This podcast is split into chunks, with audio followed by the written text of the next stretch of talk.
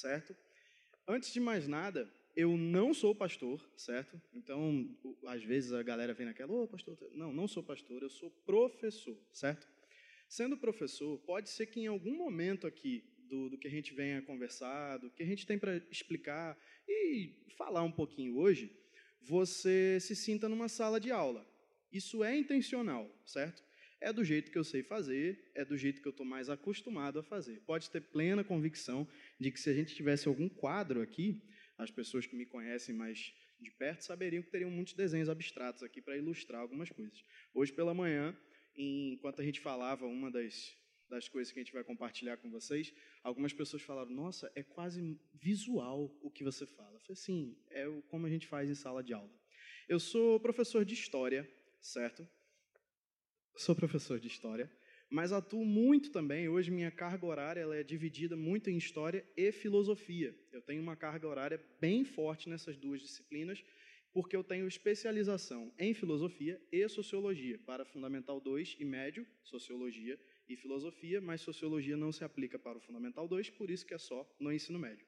Então eu atuo nessas três frentes é, na escola e também tem uma outra disciplina que eu, junto de um amigo muito querido, criamos, certo? Que é uma disciplina de atualidade, mas que trabalha os conceitos contemporâneos a partir de uma outra abordagem, certo? A gente acredita muito nisso que a gente faz. Depois, em um outro momento, a gente pode conversar um pouquinho sobre isso, sobre como nós trabalhamos atualidades com os nossos queridos alunos, certo? Sem, sem maiores apresentações ou maiores delongas, é, hoje a gente vai falar em cima de uma passagem de Gênesis 7, certo? A gente vai fazer uma leitura é, para cooperar um pouco com você, para evitar que você ficasse com sua Bíblia aberta ou com ela gastando a bateria do seu celular, todos os momentos em que eu for me centrar mais na passagem, a passagem vai ficar projetada e com o, o, a sessão que eu estiver falando em vermelho e negrito, só para ninguém se perder, certo? Então você fica ali ligado no slide que você vai conseguir acompanhar com muita paz e tranquilidade. Então, abra sua Bíblia, caso você queira, caso não, me acompanhe aqui no slide, em Gênesis 7, verso 1, que diz assim: Depois disso, o Senhor falou a Noé: Entra na arca, tu e toda a tua família, pois tenho visto que és justo diante de mim nesta geração. Vamos orar para a gente começar hoje? Oremos. Jesus, eu gostaria de primeiramente te agradecer por esse momento em que estamos aqui reunidos como igreja na expectativa de ouvir o que você tem a falar aos nossos corações. No meu pedido mais sincero, eu gostaria que os meus ruídos não atrapalhassem a mensagem que você tem para compartilhar com a sua igreja reunida aqui nesse domingo. Então, de maneira muito humilde, que você possa me conceder a graça de falar em seu nome, de maneira que todos possam compreender aquilo que você tem para nós nesse dia de hoje. Assim, oramos no teu nome. Amém. Muita gente pergunta quando essa série foi iniciada, ainda lá no início de abril, ou talvez ali no finaleira de março, muita gente me perguntou, ou muita gente foi conversando comigo, porque eu sempre compartilho sobre o que acontece na, na nossa comunidade com alguns amigos, falando assim: caramba, a Mosaico vai pensar fé e trabalho em cima de Gênesis. Teriam outros livros que seriam mais simples de fazer esse tipo de abordagem, como o livro de Atos, algumas das várias epístolas de Paulo, que tem muitas possibilidades de aplicação ou até mesmo alguns, alguns outros livros do Antigo Testamento, caso fosse necessário, a representação de ofício profético, a história de José ou algumas outras tantas coisas, apesar de José estar em Gênesis. Mas por que fazer Gênesis nessas partes tão iniciais? E aí, vemos a nossa primeira pergunta: por que pensarmos sobre o trabalho no livro de Gênesis? Veja só, vivemos em um contexto de uma sociedade de um povo extremamente secularizado e afetado por o que alguns irmãos do Instituto Labri chamam de revolução afetiva, certo? Pessoas que questionam muito as coisas dadas como certas na antiguidade, algumas pessoas aqui que eu observo, antiguidade, eu não falo antiguidade histórica, certo? Eu falo há uns 40, 50 anos atrás. Coisas dadas como certas, como a existência de Deus, A existência de Deus foi sempre um pressuposto ou uma base comum durante muito tempo na nossa história. Isso começa a ser questionado a partir de algum momento da modernidade, até chegarmos ao advento do secularismo, onde tudo que é dado como certo passa por um grande questionamento. E na parte da revolução afetiva é onde o jovem contemporâneo projeta nas suas ações da sociedade os seus mais profundos afetos. Então, frases como curta o dia, é, faça aquilo que você ama ou ame aquilo que você faz, apontam para como alguns traços para essa revolução dos afetos, a projeção daquilo que você ama naquilo que você faz, certo? Então, falar de Gênesis em um contexto como esse é extremamente desafiador, porque Gênesis passa a ser um livro muito disputado na contemporaneidade sobre a sua, por exemplo, veracidade, no caso, a literalidade de Gênesis ou a sua alegoria. Existem muitas pessoas no meio cristão que, ao ler Gênesis, pensam que essa questão ou da literalidade ou da alegoria de Gênesis é uma questão menor. Você passa pela literatura de Gênesis e vai seguindo nos outros livros, naquelas leituras que você faz anualmente da Bíblia. Mas a partir do momento em que você busca investigar e consolidar ou dar uma base mais robusta para a sua fé, você percebe que o livro de Gênesis ele é assim muito importante como uma espécie de alicerce do mais basilar possível para a construção da sua sólida cosmovisão cristã, certo? Então, você resolver questões como literalidade de Gênesis ou a, a alegoria do livro, queira você pensar o que você queira pensar, sim influenciam muito em como você interpreta o livro de Gênesis e até em como você vivencia a sua fé cristã, certo? Então, de maneira a explicar um pouco algumas das disputas existentes dentro do livro de Gênesis, a gente queria deixar muito claro: Gênesis não é um tratado científico, certo? você vai buscar ciência em Gênesis, você vai acabar forçando o texto, forçando o propósito daquela literatura para buscar algumas coisas que eventualmente podem sim estar ali, como a, a exatidão de alguns cálculos acerca da, da esfera da Terra, é, relembrando ali algumas questões de um dia que volta, o outro que não. Enfim, muitas das coisas que são tratadas em Gênesis, sim, existem comprovações históricas acerca disso, por conta de uma pretensa literalidade acerca da literatura.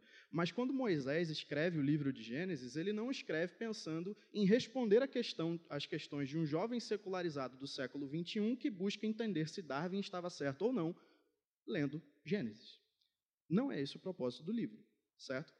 O propósito do livro de Gênesis, e aqui a gente passa para uma espécie de panorama geral do livro de Gênesis, para depois a gente entrar no que a gente pretende fazer dentro da, da, do verso sétimo, do capítulo 7. O propósito de Gênesis, é, quanto gênero literário de prosa, é um texto muito bem construído.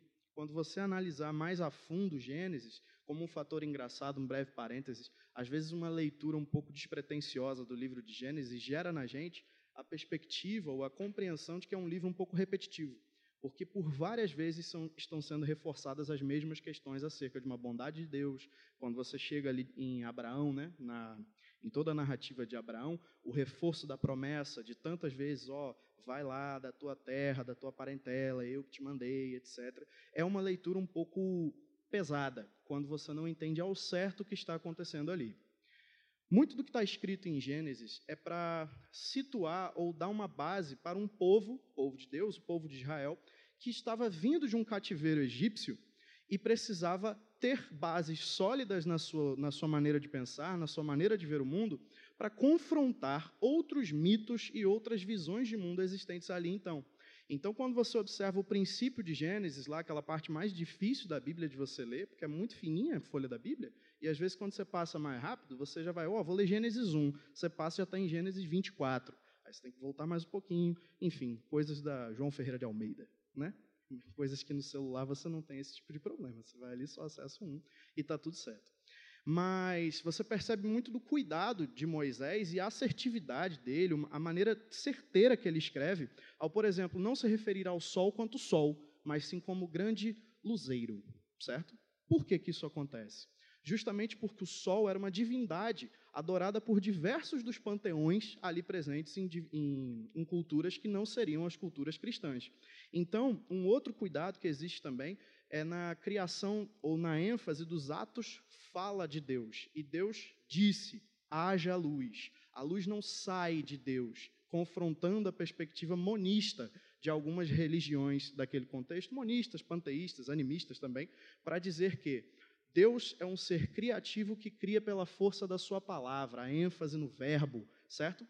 Para justamente confrontar alguns dos mitos presentes ali de que tudo seria Deus, Deus estaria em todos os lugares. Ele está dando um forte alicerce para o povo judeu daquele contexto de que sim, a fé dita cristã, ainda não naquele contexto, mas a fé cristã tem capacidade de responder e confrontar as mais diversas filosofias e perspectivas de visão do mundo, certo? Dito isso, a gente passa para um panorama um pouco mais próximo do que a gente tem a conversar com vocês aqui hoje, certo? Onde, dando alguns passos para trás, do verso 7 de Gênesis, você percebe ali, e já já a gente vai explicitar um pouco dessa estrutura imediata ali do dilúvio, você percebe o avanço da maldade humana. É muito interessante quando algumas pessoas hoje em dia falam assim: nosso mundo é tão mal, antigamente era menos pior, né? Mas uma das primeiras facetas do pecado humano foi um irmão matando o outro. Isso não é muito ok, assim, a saber. Um assalto ou outro é uma questão, mas você vê um irmão já matando o outro logo ali nos primórdios de Gênesis, isso é um pouco chocante e mostra até onde a humanidade pode chegar imediatamente depois dos atos graciosos de Deus. Você observa, posterior ao assassinato de Abel, na, na, no segmento da linhagem de Caim, os cainitas, você percebe ali um forte desenvolvimento de cultura, certo? O filho de um que desenvolve tal coisa, é, dos metais, da, do cultivo, da, da agricultura agropecuária, do, do, fazedor de tendas e etc., você percebe um desenvolver da cultura humana naquele contexto. Até que Adão e Eva, novamente, se conhecem intimamente e nasce um jovem chamado Sete. De Sete, um outro jovem chamado Enos. E a palavra lá em Gênesis é muito explícita ao dizer: E de Enos, novamente voltou a se clamar o nome de Deus, certo? E daquela geração, ou daquela linhagem setita, você tem duas linhagens sendo desenhadas aí para gente, até a gente chegar no cenário pré-diluviano, ou seja, antes do dilúvio. Por uma linha, você percebe o avanço claro e irrestrito da maldade do ser humano. E por uma outra linha, você percebe o avanço do culto a Deus, de pessoas que estão se voltando novamente para buscar a Deus. E aí, por volta do século VI do, da nossa presente era, um, um autor chamado Agostinho de Hipona escreve um livro bem fininho, bem tranquilo para você ler aí, cerca de umas mil páginas, bem de boa para você ler, chamado Cidade de Deus. Na Cidade de Deus, ele contrapõe esse desenvolvimento de uma cultura humana cujo fundamento é o fundamento da serpente, do engano, o fundamento do pecado, e uma outra cidade, que seria a cidade de Deus, cujo fundamento é o amor a Deus, ou o fundamento da mulher, da filho, do, do filho lá que vai pisar a cabeça da serpente, que você tem lá muito claramente colocado assim. E você percebe que nessas duas linhas, em vários momentos da história, elas vão se entremeando. É quase como se elas estivessem correndo em paralelo, dadas as proporções de uma cronologia divina ser totalmente diferente de uma cronologia terrena, ou da passagem de tempo de Deus ser diferente da passagem de tempo dos homens, você consegue perceber que existem duas linhas e duas cidades se desenvolvendo ao mesmo tempo. Tensão essa que muitos de nós vivenciamos no nosso dia a dia. Tensão de já sermos salvos, já estarmos em plenitude com Jesus Cristo, maravilhosamente salvos, mas ainda vivenciarmos a luta contra o pecado e os efeitos do pecado no nosso dia a dia. É quase como se a nossa cidadania terrena impedisse um pouco o uso fruto pleno da nossa cidadania celestial, a tensão entre as duas cidades. E o mais interessante, que quando você observa o avanço da maldade na literatura de Gênesis, é que mesmo quando o mal toma o seu vulto maior, Deus nunca perdeu o controle. É comum esse erro ou esse equívoco de você pensar que quando a maldade toma um vulto muito grande, Deus perdeu o controle.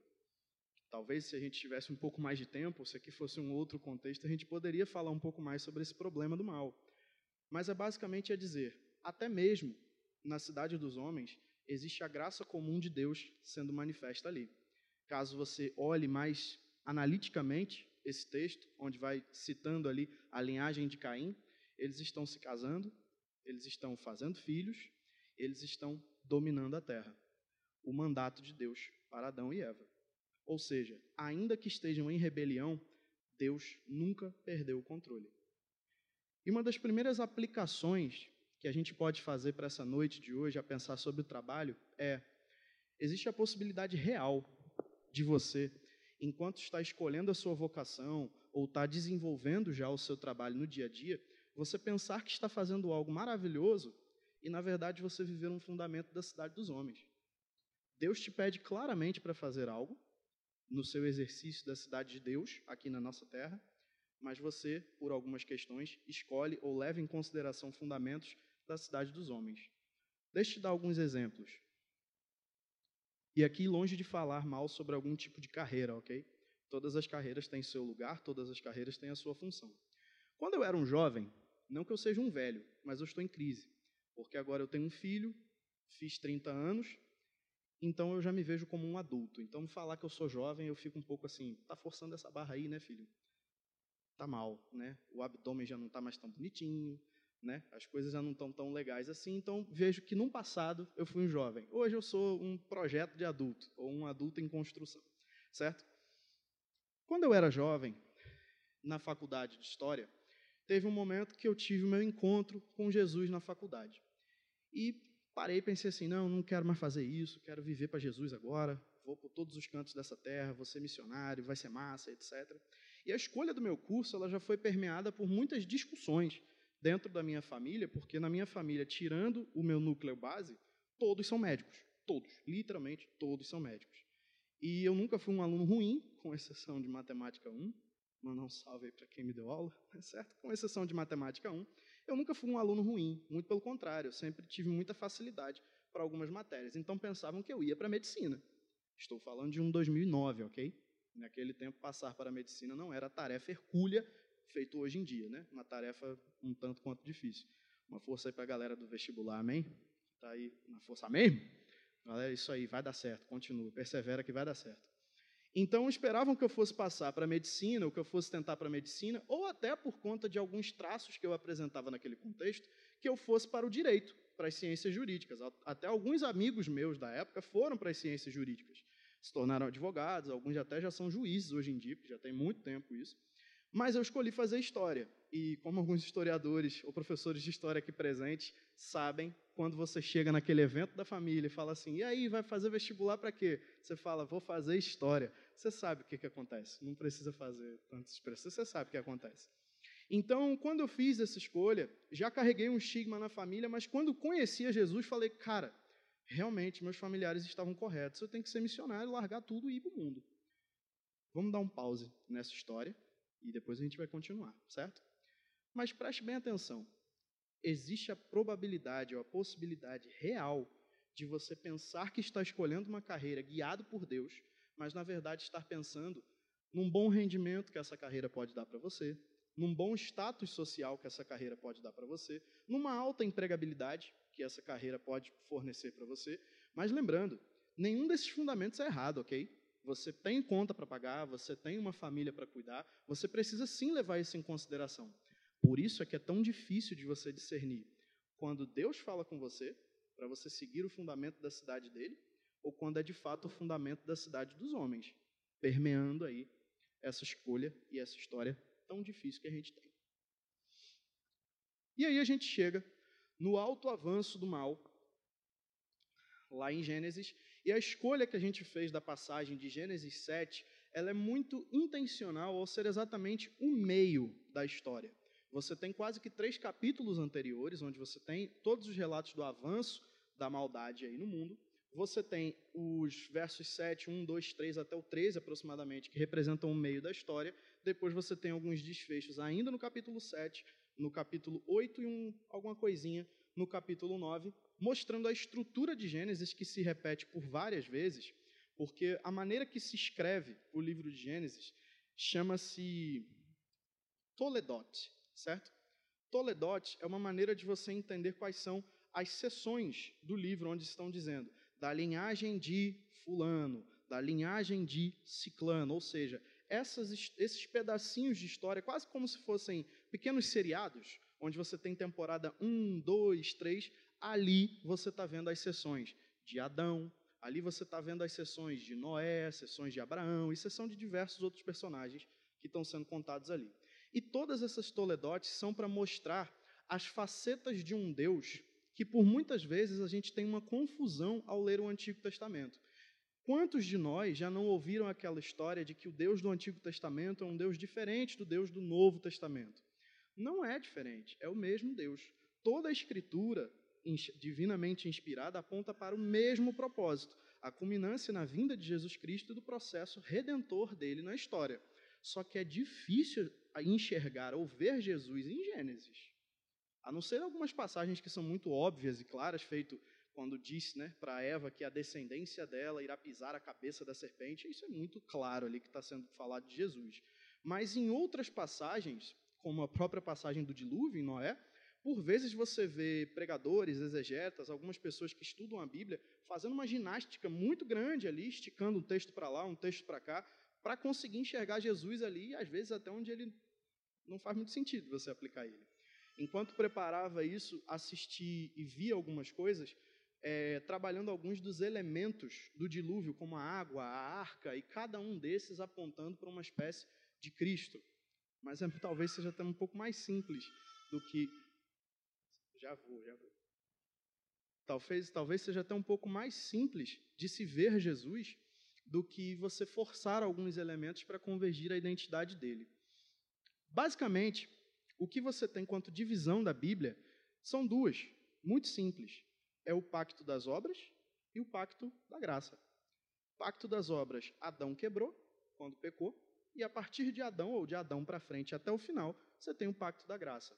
Dividir a história desse jeito facilita em muito a sua compreensão e a sua visão acerca do processo redentor de Jesus em toda a história. Porque, sim, até antes de Jesus nascer, ele já estava ali na Bíblia sendo representado. Uma das coisas que a gente quer fazer aqui hoje é exatamente essa. É exatamente isso, né? Mostrar a faceta de Jesus revelada em Noé e como isso se aplica ao seu trabalho. A estrutura quiasmática do livro de do livro de Gênesis, nessas porções em Toledotes, significa, não sei se temos alguém aqui da área de linguagens, mas alguém de linguagens facilmente explicaria para você que é como se fosse um espelho, certo? Que você tem uma metade indo até um ponto culminante, que seria o ápice da narrativa, e você tem a outra metade desconstruindo ou fazendo um caminho inverso, como aqui está representado desse jeito aí. Não sei se você vai conseguir visualizar tão bem, mas é basicamente você entender a introdução no verso 6 e cada um desses tópicos, do ABC até a letra E, você tem o ápice do juízo, o avanço da maldade e o juízo de Deus sendo proclamado sobre toda a raça humana, certo? E ali no meio você tem, lembrou-se Deus de Noé. Antes da gente explicar a outra parte, termos como lembrou-se Deus de Noé ou Deus se arrependeu de ter criado os seres humanos são termos que às vezes geram muita confusão quando a gente vai estudar mais profundamente a Bíblia. Falando assim, caramba, Deus se arrepende, o fundamento do arrependimento é a mudança de mente, então Deus pode mudar a mente. Não, Deus não se arrependeu, tampouco Deus se lembrou, porque ele nunca esqueceu e ele nunca se arrependeu. O que acontece com isso são maneiras que a letra humana ou a Bíblia encontra para dar características humanas aos pensamentos de Deus, certo? A gente chama isso de antropomorfização da linguagem. Basicamente seria o quê? Você dar características humanas a algo que não é humano, certo? Ou seja, você está colocando uma característica humana de lembrou-se, arrependeu-se em Deus, para que isso seja um pouco mais didático para a pessoa entender. Mas, de fato, Deus não se arrepende, tampouco Deus se lembra, porque ele nunca esquece, certo? E se você observar bem, nas letras em espelho, onde tem o E na parte de cima, o E na parte de baixo, você vai ver. No E, as águas estão crescendo. No E de baixo, as águas estão diminuindo. No D da parte de cima, começa o dilúvio. No D da parte de baixo, a terra começa a secar. Essa estrutura em espelho, essa estrutura quiasmática do livro de Gênesis, serve para você entender, e isso se repete nas dez toledotes ali presentes no livro de Gênesis, que o mesmo Deus que aplica juízo é o Deus que concede graça, certo? Na mesma história você percebe a faceta do juiz, que é duro em aplicar as suas penas, mas o mesmo juiz é extremamente amoroso em aplicar a sua graça, certo? E aí, finalmente, depois dessa introdução extremamente longa, porque os, os amigos e irmãos aí, professores de história, sabem que a gente é prolixo e a gente gosta de falar bastante, certo? Mas você devidamente situado no livro de Gênesis, agora a gente vai entrar de fato na passagem e pensar algumas coisas para algumas aplicações que a gente tem para fazer hoje.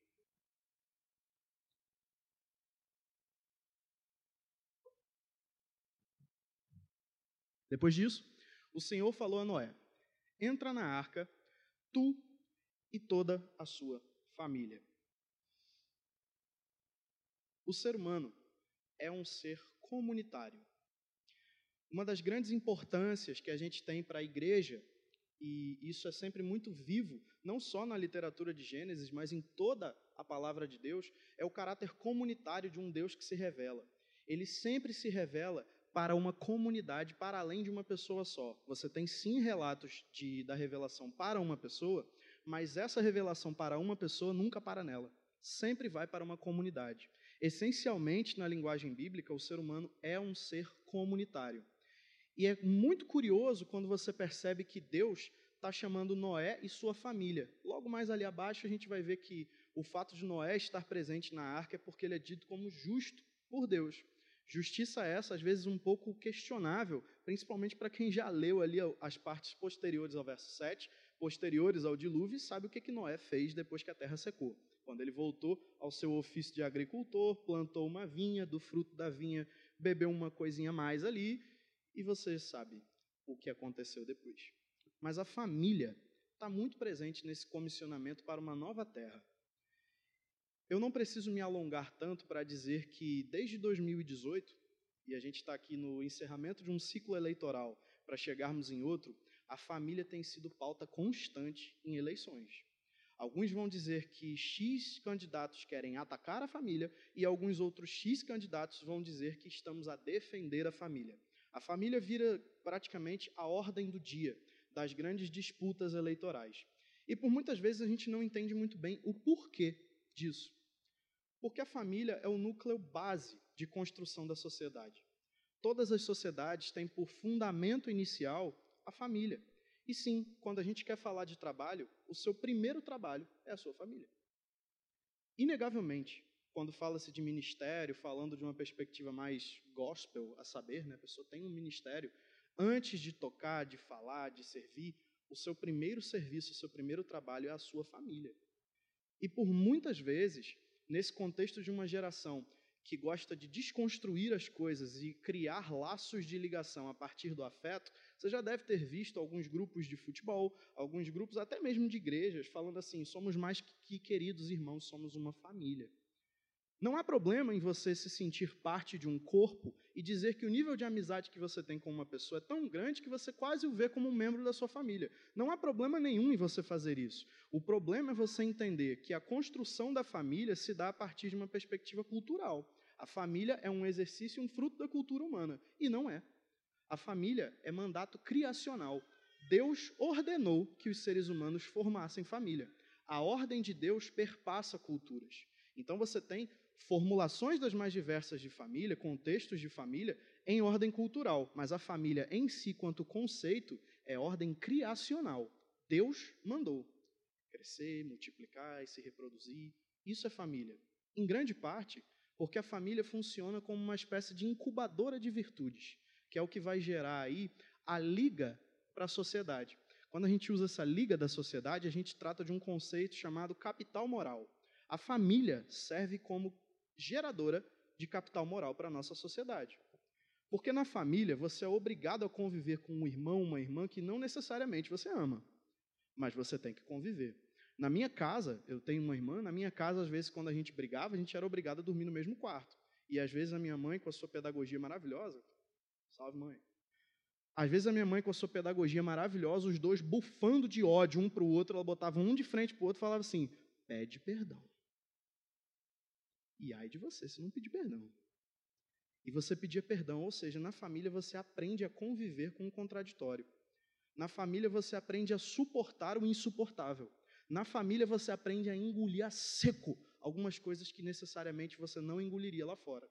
E você transpõe essa experiência familiar, seja com pai, seja com mãe, seja com irmãos, você transpõe isso para a sociedade. Então, quanto mais forte o núcleo familiar, quanto uma incubadora e geradora de virtudes como essas que eu exemplifiquei aqui, mais fácil você vai ter a liga na sociedade. Pessoas que sabem lidar com o contraditório, pessoas que sabem dialogar, pessoas que sabem conviver sem ser muito intenso nas suas reações e às vezes muito autocentrados. Porque uma das coisas que você também aprende na família é que você não é o centro do universo. E da experiência de um alguém que dá aula também para Fundamental 2, graças a Deus, amém, irmão, graças a Deus eu não dou mais aula para Fundamental 1, nada contra quem dá, eu sei que é, é árduo o seu trabalho, irmão, eu sei, eu sei que é árduo. Mas é muito fácil você perceber que o, a criança pensa que ele é o centro do universo. E por vezes algumas estruturas educacionais reforçam essa ideia de que sim, o cliente tem a razão. O menino é sim o centro do universo. E ai de vocês falar que não. Isso denota a ausência de capital moral na nossa sociedade. Porque, como fruto de uma revolução afetiva, o que, que acaba por acontecer? Se a sua família te irrita, você sai de casa. Se você não ama a sua família, não ama seu pai, sua mãe, seus irmãos, você vai amar e buscar esse amor na rua, com outras pessoas. Você vai esvaziar a instituição familiar em troca do pleno contentamento dos seus afetos você vai esvaziar a construção de capital moral de uma sociedade em troca apenas dos seus afetos. Por isso, a necessidade de se entender. O seu primeiro trabalho é a sua família. Trabalhe para edificar bons laços na sua família. Trabalhe para ver a sua casa como uma incubadora de virtudes. Se ela é, graças a Deus por isso. Se ela não é, trabalhe por isso.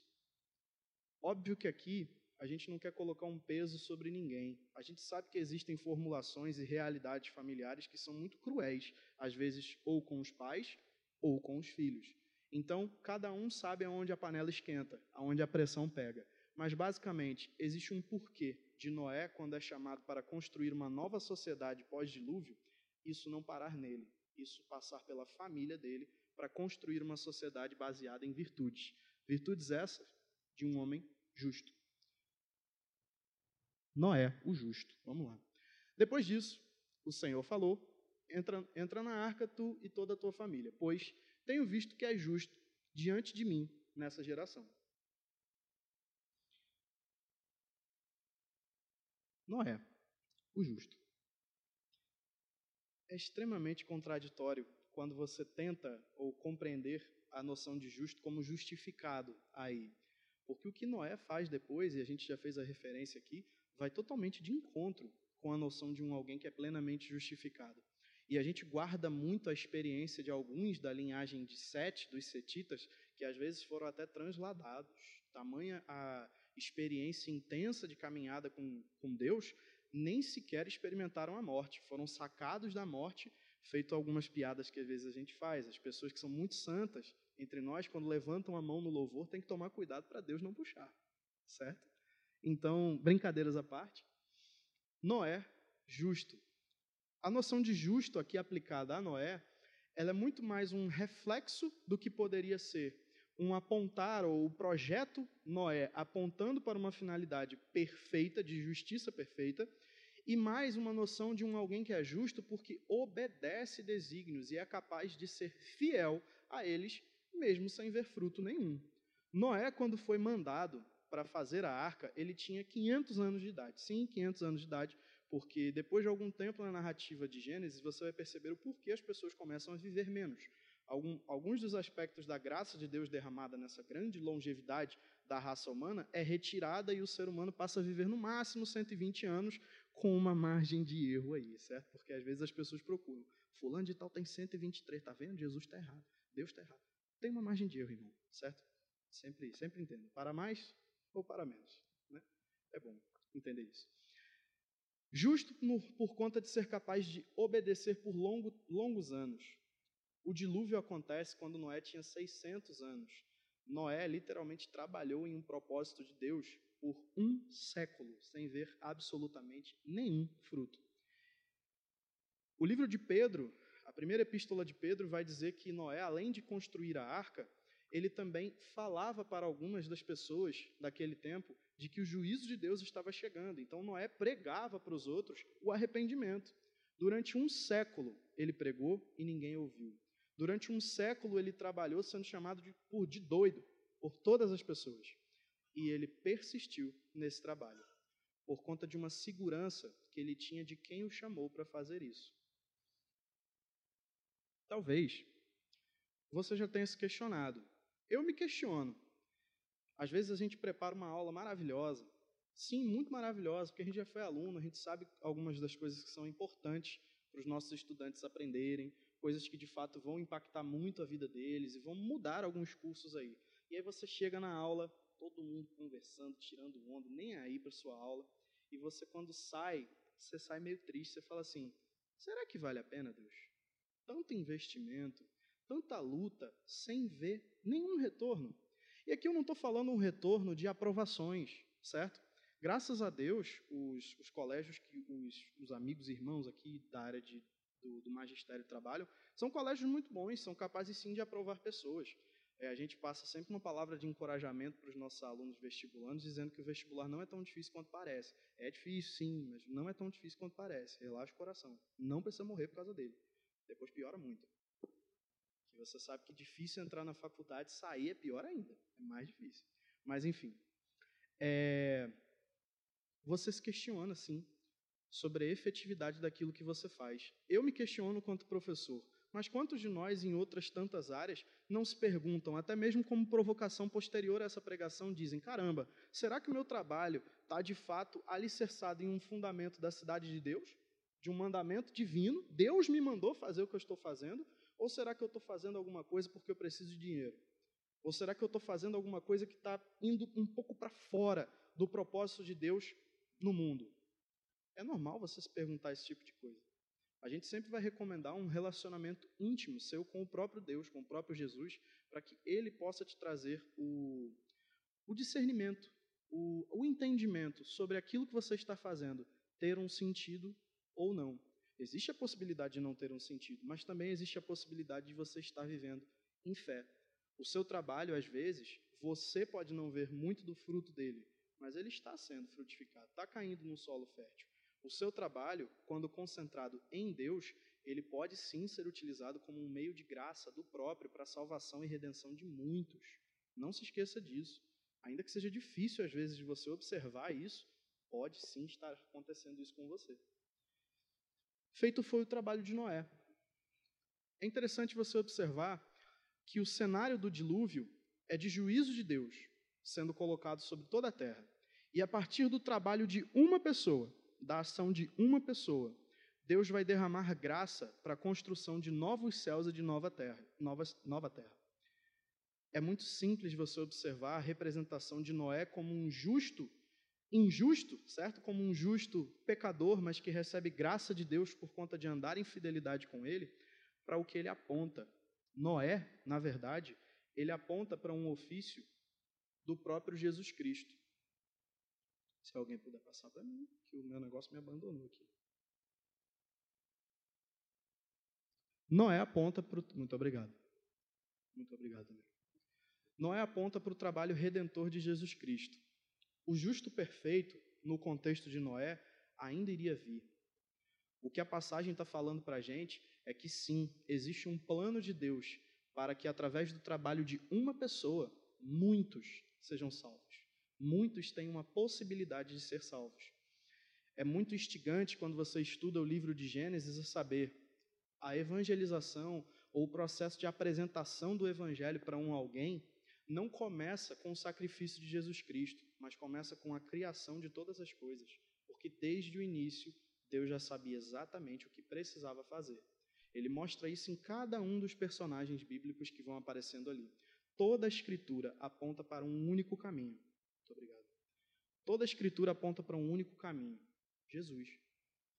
E o seu trabalho também aponta para Jesus. Porque a partir daquilo que você vivencia na, na sociedade, o seu trabalho também pode ser utilizado como um meio de graça para a salvação ou apresentação da redenção de muitos. E de fato sendo utilizado para muitos. O nome dessa fala seria trabalho, juízo e meio de graça. Não compreenda o seu trabalho apenas como a lógica secularista diz, que é um momento de sofrimento e que você divide as coisas do que você faz de segunda a sexta para depois no final de semana você ter ali a sua catarse a partir do sextou, no domingo você fazer alguma coisa interessante na igreja para depois você voltar a sofrer. Seu trabalho não é juízo, seu trabalho é um meio de graça. Talvez você nunca tenha sido ensinado a ver o trabalho dessa maneira, por entender que Deus só se move a partir dessas paredes desse templo. Não. Nós, como pessoas genuinamente alcançadas por Jesus Cristo, somos chamados a participar dessa grande missão e dessa grande conspiração redentora dele na história. Deus está se movendo na história para convergência e salvação de todos aqueles que creem.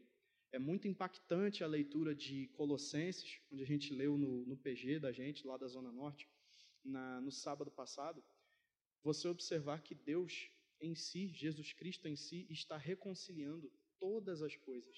Todas as coisas Deus está trazendo de volta para Ele.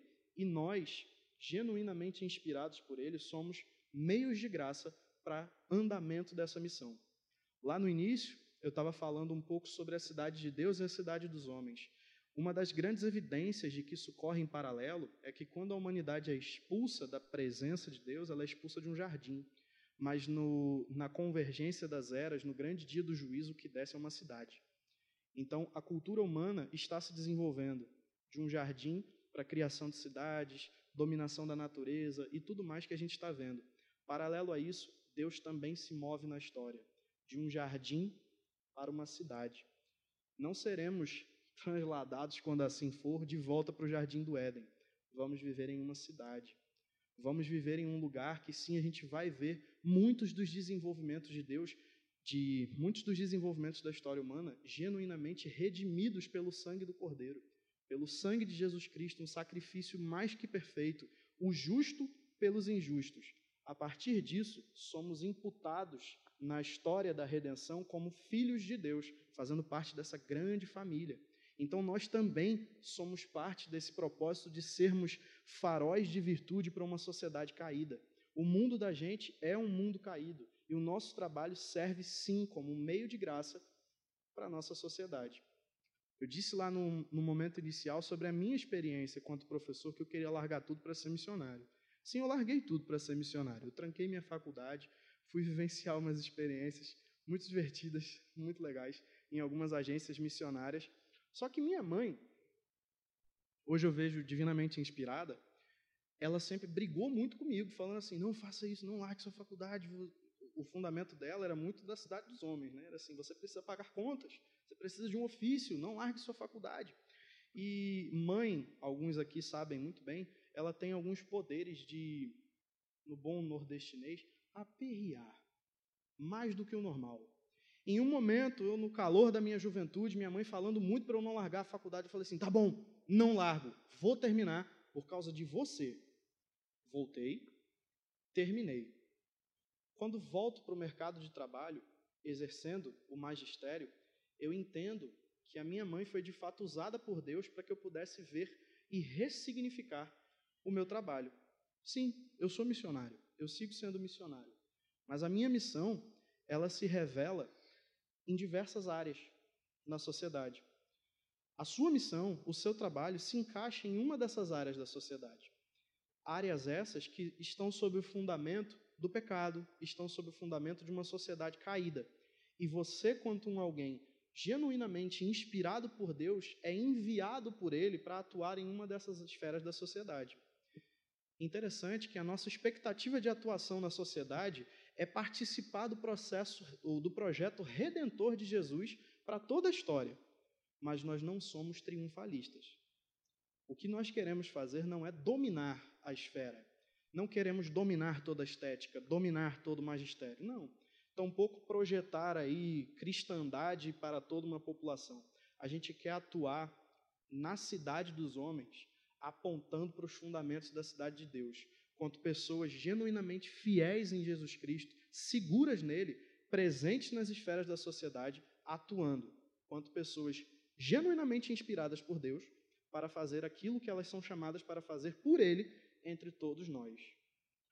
A grande pergunta e a grande reflexão que a gente tem para já finalizar esse momento de hoje é: talvez você tenha dificuldades de enxergar como o seu, a sua vocação, como o seu trabalho se inserem nessa lógica redentora de Jesus Cristo.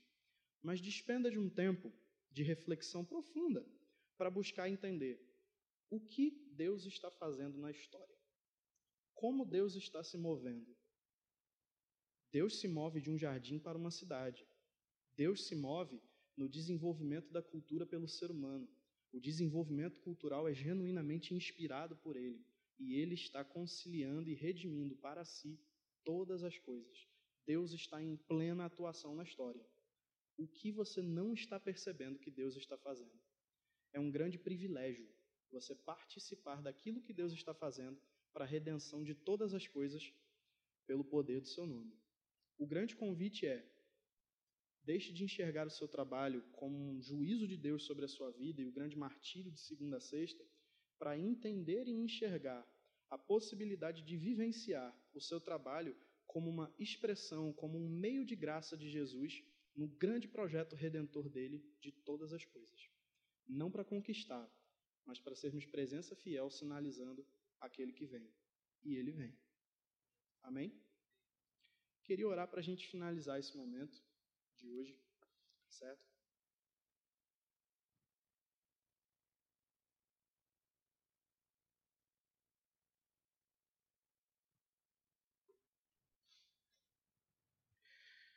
Oremos. Deus, muito obrigado por aquilo que acreditamos que você compartilhou com os nossos corações e mentes no dia de hoje. Nos ajuda a enxergar perfeitamente aquilo que você tem para nós de segunda a sexta. Nos ajude a participar do que você está fazendo na história, na culminância desse teu projeto, do seu projeto redentor para toda a população, para toda a civilização. Nos ajuda a enxergar, Jesus, como podemos ser ferramentas melhores na atuação da sua missão na sociedade. Assim te oramos e te agradecemos no teu nome. Amém.